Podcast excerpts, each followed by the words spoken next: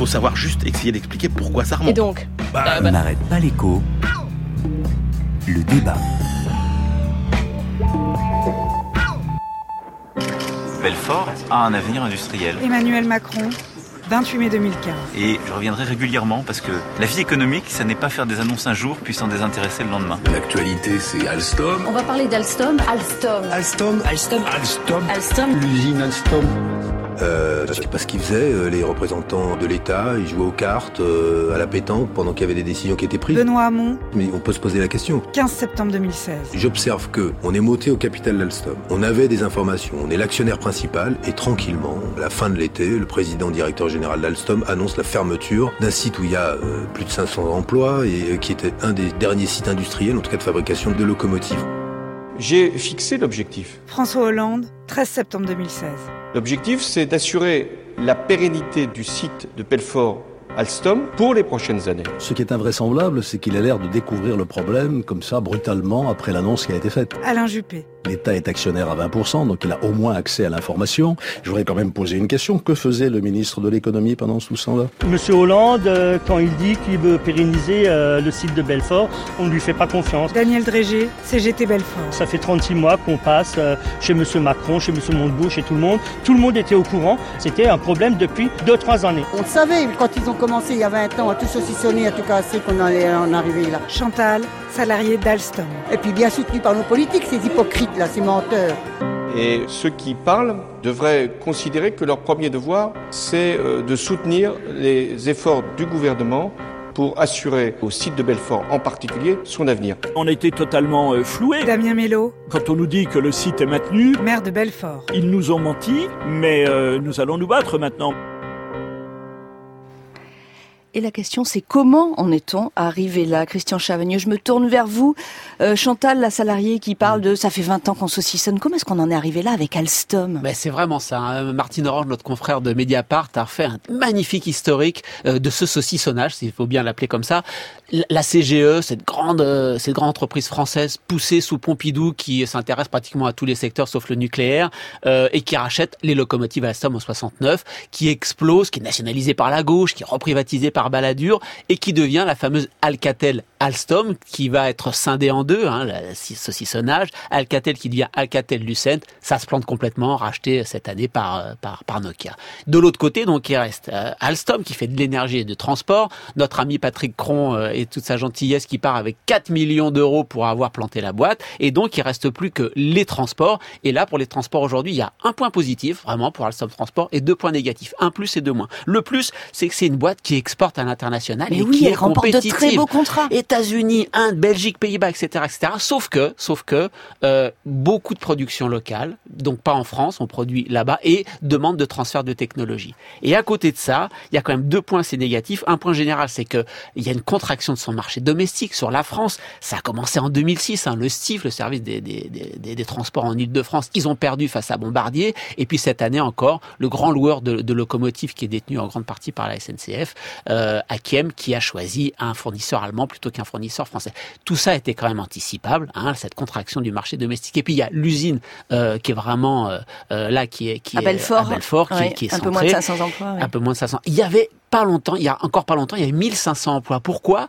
Parce qu'on faisait tout dans cette usine. Et aujourd'hui, cette usine, elle fait du travail à la chinoise. Elle va chercher des pièces détachées ici et là, un peu partout dans le monde, et elle ne fait qu'assembler. Euh, et donc là, il n'y a plus que aux alentours de 500 personnes, avec une, comme en Chine, une très faible valeur ajoutée locale. Toute la valeur ajoutée est produite ailleurs. Donc ça donne une petite usine dont les produits sont un peu dépassés, qui fait très peu de valeur ajoutée, d'où le problème aujourd'hui.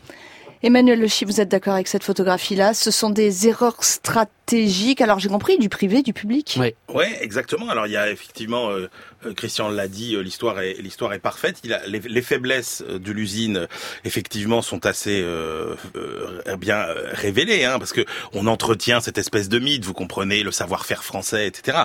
La réalité, c'est que cette usine euh, d'Alstom, elle est effectivement euh, en difficulté euh, par rapport à toutes ces à toutes ses, ses concurrentes. Donc euh, on a bien, euh, à la différence de 2004, et c'est ça qu'il faut quand même souligner, parce que vous vous rappelez que euh, on avait eu un sauvetage par l'État en 2004, Nicolas Sarkozy qui monte au capital, mais à l'époque, effectivement, Alstom était une entreprise en faillite.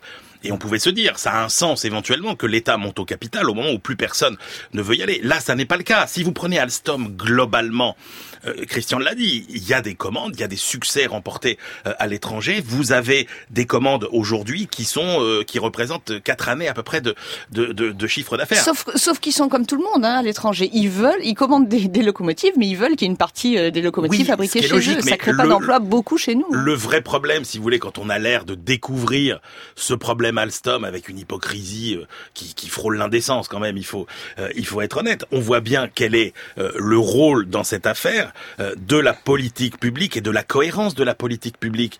Parce qu'effectivement, le problème, ce sont les commandes en France. Mais quand, pendant des années, vous n'avez pas réfléchi sur une véritable politique de transport ferroviaire, notamment pour le fret, quand vous avez quand même tout fait pour couper les ressources des collectivités locales qui investissent dans les tramways, qui investissent dans les trains régionaux, euh, avec euh, par exemple euh, la suppression de l'écotaxe, euh, avec le pass Navigo euh, euh, unique, quand vous avez encouragé les autocars comme l'a fait Emmanuel Macron, bah il y a un moment où il faut pas s'étonner qu'on n'ait plus besoin d'acheter autant de locomotives en France et puis mettez tout ça à la situation catastrophique de la SNCF sur le plan financier. C'est ce que j'allais vous dire. Euh, voilà, donc tout ça, effectivement, il y a quand même une grosse responsabilité du public, plus dans sa vision à la limite que dans son rôle d'actionnaire. Alors, donc si on comprend bien, le problème d'Alstom, c'est aussi le problème de la dette de la SNCF qui ne commande plus. Non, Christian, vous n'êtes pas d'accord avec ça. Bah, Il y, a, il y a un vrai problème de, de, de stratégie globale. Emmanuel vient, vient bien de le dire. Euh, moi, je trouve que l'argument du fret ferroviaire est vraiment important. Rappelons-nous quand même le, le Grenelle de l'environnement en 2007. Le fret ferroviaire, c'est plus sûr que, que la voiture, euh, c'est moins polluant, etc. Et euh, le Grenelle de l'environnement nous avait dit c'est 15% à peu près du transport de marchandises en France. On va le faire passer à 25%. Vous savez combien c'est aujourd'hui? C'est moins de 10%. Donc, quand euh, vous avez une politique de transport complètement inadaptée sur le fret de marchandises quand euh, euh, on refuse de développer euh, euh, le tram pour les transports du quotidien parce que normalement le Grenelle de l'environnement nous avait dit aussi arrêtons de prendre notre voiture, on va développer les trams. Tout ça c'est des marchés pour Alstom. Quand on Et- refuse les réformes qui rendraient la SNCF compétitive, Christian aussi. mais, ça, mais en même temps, euh, si euh, il y avait la vraie demande, une vraie politique industrielle qui euh, reste euh, justifiée à mon sens sur le fret ferroviaire, sur les transports en quotidien, il y aurait plein de commandes, il y aurait plein de Oui, commandes mais on pour a Alstom. compris Donc, aussi qu'il dette n'y a ou pas pas eu- des SNCF. On a compris aussi qu'il n'y a pas eu assez d'investissement sur cette usine de Belfort et qui fait que d'autres usines, Bombardier, vous citiez des concurrents, Non, mais sont plus compétitives. C'est toute la problématique d'ailleurs et qui rend qui rend le débat euh, un petit peu absurde. Euh, on a cité le contrat qui a été remporté par euh, Voslo, l'allemand, sur les locomotives, euh, notamment pour euh, le fret euh, français. Mais il faut savoir que les locomotives Alstom étaient 15% plus chères que celles euh, de Voslo et qu'en plus elles répondaient moins euh, à l'offre. Et de manière encore plus absurde, ce débat euh, du, du déplacement de 400 salariés euh, d'Alstom vers euh, de Belfort vers Reichshofen. Oui, j'ai dit Si vous dites, parce qu'on va, on va peut-être revenir sur qu'est-ce qu'on peut faire, mais euh, si vous dites, euh, si vous faites tout pour privilégier cette usine euh, qui est moins compétitive que celle de ses Mais, mais concurrents, est-ce qu'on le sait ça, Emmanuel, honnêtement? Bah, globalement- Quels sont les chiffres de compétitivité de cette usine? On ne sait pas. Est-ce qu'elle est un petit peu moins compétitive? Et du coup, bah, un jour on gagne des appels d'offres, un autre jour on les perd, ou est-ce qu'elle est plus du tout compétitive? Est-ce qu'on a les chiffres Oui, mais ça, Christian, c'est l'entreprise qui le décide. Si euh, Alstom décide de transférer ses productions, c'est bien qu'elle a des raisons, à la fois en termes techniques et euh, On a financiers. déjà vu des patrons fermer des, des usines alors qu'elles étaient encore possiblement rentables. Donc, Alors, euh, vous, avez, vous avez entendu le discours du gouvernement là Vous avez, il y a un trou de commande. Finalement, c'était qu'un trou de commande de deux ans. Dans deux ans, ça ira mieux. Est-ce qu'on y croit? Mais oui, c'est vrai. Il y a, il y, a, il y a du business jusqu'en 2018 et il y a le TGV du futur 2020-2022. Donc il y a deux ans, trois ans, quatre ans de, de trous. Est-ce que c'est pour ça que la vraie question de fond, c'est est-ce que cette usine est complètement non compétitive? Elle sait pas faire des bonnes locomotives avec les produits électroniques intégrés parce que la locomotive maintenant c'est comme nos voitures. hein. Il y a beaucoup d'électronique, un petit peu moins de vraiment de de de, de, fer ou tout ça. Euh, est-ce que elle sait faire ou est-ce qu'elle sait pas faire? Si elle sait faire, il y a vraiment un trou en, juste de, de 3-4 ans. Et là, on peut peut-être trouver, il se paraîtrait justifié. Quand il y a un actionnaire privé, dans une entreprise, euh, eh ben, il intervient pour que euh, les résultats de l'entreprise servent les intérêts des actionnaires. Là, on a un actionnaire public. Pourquoi est-ce qu'il n'aurait pas le droit d'intervenir pour servir l'intérêt, pour servir l'intérêt Là, général vous nous faites le consiste French Act. Ah bah non, mais parce pourquoi parce Ah oui, pourquoi parce- Non mais Christian, Non, il y a des règles. il y a, il y a des règles, il y a des règles d'appel d'offres, mais qu'est- qu'est-ce qui me dit que euh, vraiment, c'est pour ça que je reviens à ma question, est-ce que l'usine euh, de, de, de Belfort, elle est vraiment non compétitive, ou est-ce qu'avec de la commande, elle peut investir, ça vaut le coup d'investir pour développer ce qu'il faut? Alors, je vais donner la parole à, à Emmanuel Le Chip, mais on a beaucoup entendu aussi dans le discours politique, ah bah oui, euh, il faut qu'on donne de la commande publique à Alstom, mais ça c'est pas tout à fait possible avec les règles européennes Bah, que nous avons décidées. Bah, c'est extrêmement euh, compliqué. Alors on dit l'État actionnaire. Effectivement, l'État il est locataire aujourd'hui À 20%. de 20% des actions euh, Ouais. détenues par Bouygues. Mais 20% des actions, ça vous permettait certes d'être informé, ça vous permet pas d'avoir le pouvoir de contraindre l'entreprise à renoncer à cette opération. Ça c'est pour le levier État actionnaire qui est quand même très limité. Après, l'État donneur d'ordre, oui c'est bien, mais enfin quand il l'a fait, ça a été une catastrophe. Regardez honnêtement le rapport de la Cour des comptes sur la SNCF qui vous dit que les TGV duplex par exemple, la SNCF n'en avait quasiment pas besoin. On a forcé la SNCF il y a quelques années à acheter des TGV duplex, ça plombe ses comptes. Donc la commande artificielle, ça n'est pas la solution. En plus, Non, mais les règles, les règles Pourquoi européennes artificielle, en- euh, Emmanuel? Pourquoi artificielle? Règles- bah, bah, bah, parce que c'est le contribuable qui paye Milan, il y a- aujourd'hui. il y a besoin, RATP a besoin, Oui, mais là, il les faut faire des Intercités a besoin, le STIF a besoin. Et vous ne pouvez pas sélectionner sur le critère de la nationalité. La seule C'est bien. possibilité de bidouiller, c'est de mettre des conditions techniques dans l'appel d'offres qui font que seul le matériel d'Alstom répond euh, finalement euh, aux conditions. Et d'ailleurs, on l'a vu- vu cette Ah, semaine, voilà, puisque vous avez vu qu'il y avait une condition sur les nouveaux trains régionaux. faut que ce soit des trains qui ne dépassent pas 200 km heure, alors que les concurrents européens roulent à 220. Bah parce que les trains d'Alstom roulent à C'est de 200. bonne guerre, Et puis je termine juste. Exactement, c'est bonne guerre. Oui, c'est c'est une bonne Mais je c'est termine juste avec un, juste petit problème de cohérence économique.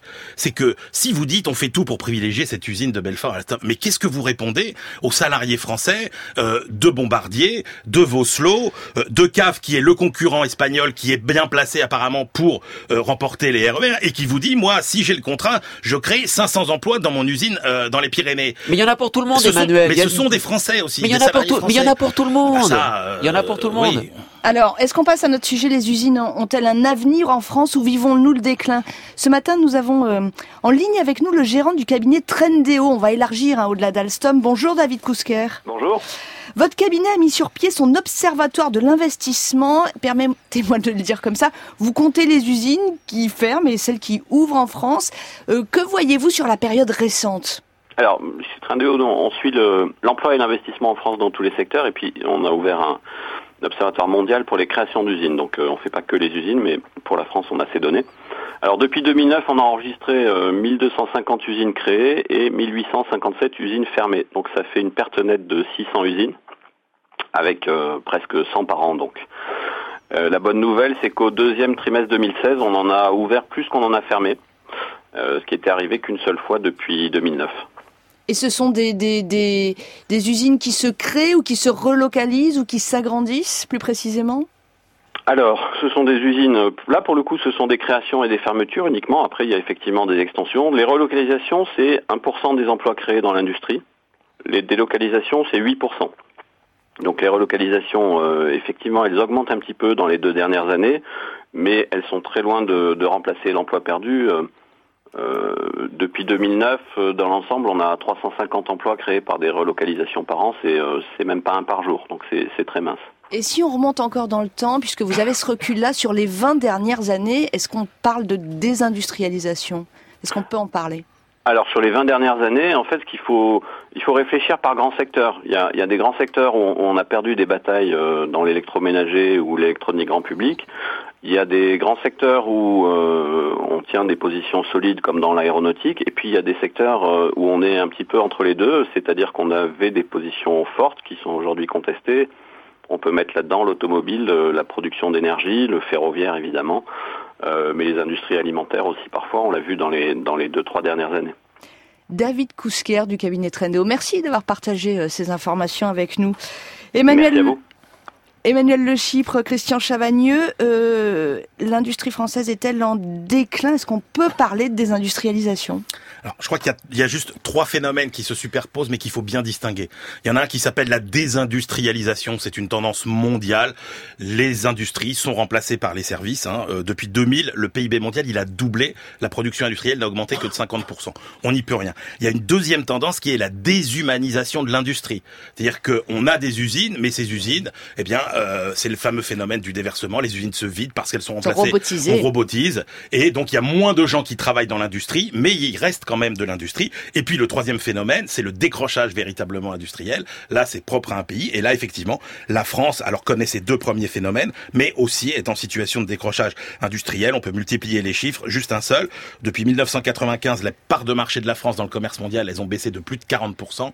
C'est une perte deux fois plus importante que celle de l'industrie allemande ou de l'industrie britannique. Donc, il y a bien un décrochage industriel français. Christian Chavagneux, est-ce que l'industrie a un avenir? On va la poser comme ça la question. Oui, je- euh, En France. Quand vous regardez les études des années 70, 80, 90, début 2000 sur l'industrie française, vous apercevez d'une chose quand même claire sur le plan du raisonnement macroéconomique. Dès que le taux de change euh, perd de la valeur, notre industrie, elle remonte. Dès que le taux de change euh, est un peu trop fort, euh, voilà, notre industrie en pâtit. Donc une bonne politique de change, euh, ça donne du souffle à toute l'industrie française et tout le discours généraux sur la désindustrialisation euh, diminue un petit peu. Et puis, il y a quand même ce que no- notre invité euh, soulignait tout à l'heure, le phénomène de relocalisation. Il nous dit c'est 1%, mais il y a encore 10-15 ans, c'était beaucoup moins que ça. C'était, on ne parlait que de délocalisation. Il y a une demande de circuit court pour les emplois, pour les conditions écologiques. Et aujourd'hui, toutes les stades du CEPI, hein, notamment le Centre d'études prospectives d'information internationale, nous disent que là, on assiste à, au mieux, un arrêt de la mondialisation et peut-être un début de démondialisation. C'est-à-dire que cette répartition mondiale des chaînes de valeur ajoutée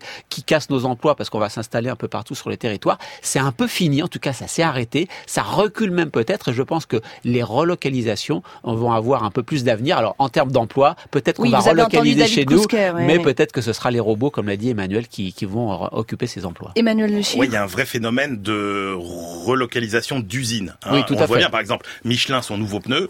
Il va y avoir une usine en France, mais qui sera extrêmement euh, robotisée. Donc ça, c'est vrai. La vraie question, c'est c'est quoi une politique industrielle aujourd'hui? Et la politique industrielle aujourd'hui, à un moment où vous êtes en phase d'invention, ça n'est pas de d'essayer de d'avoir une vision des secteurs qui vont être les secteurs porteurs. C'est de créer l'environnement qui va permettre à toutes les nouvelles idées de foisonner. Aux États-Unis, vous pouviez, vous auriez pu avoir plein de filières, vous auriez jamais pu inventer euh, Google, Amazon ou Facebook. Donc, il faut laisser créer les conditions d'une compétitivité globale plutôt que de privilégier des filières. Ouais, sauf que la recherche publique et la commande publique, quand même, ça fait le succès des grandes entreprises privées et des grands monopoles privés. Absolument, Donc mais après, faut que ça diffuse.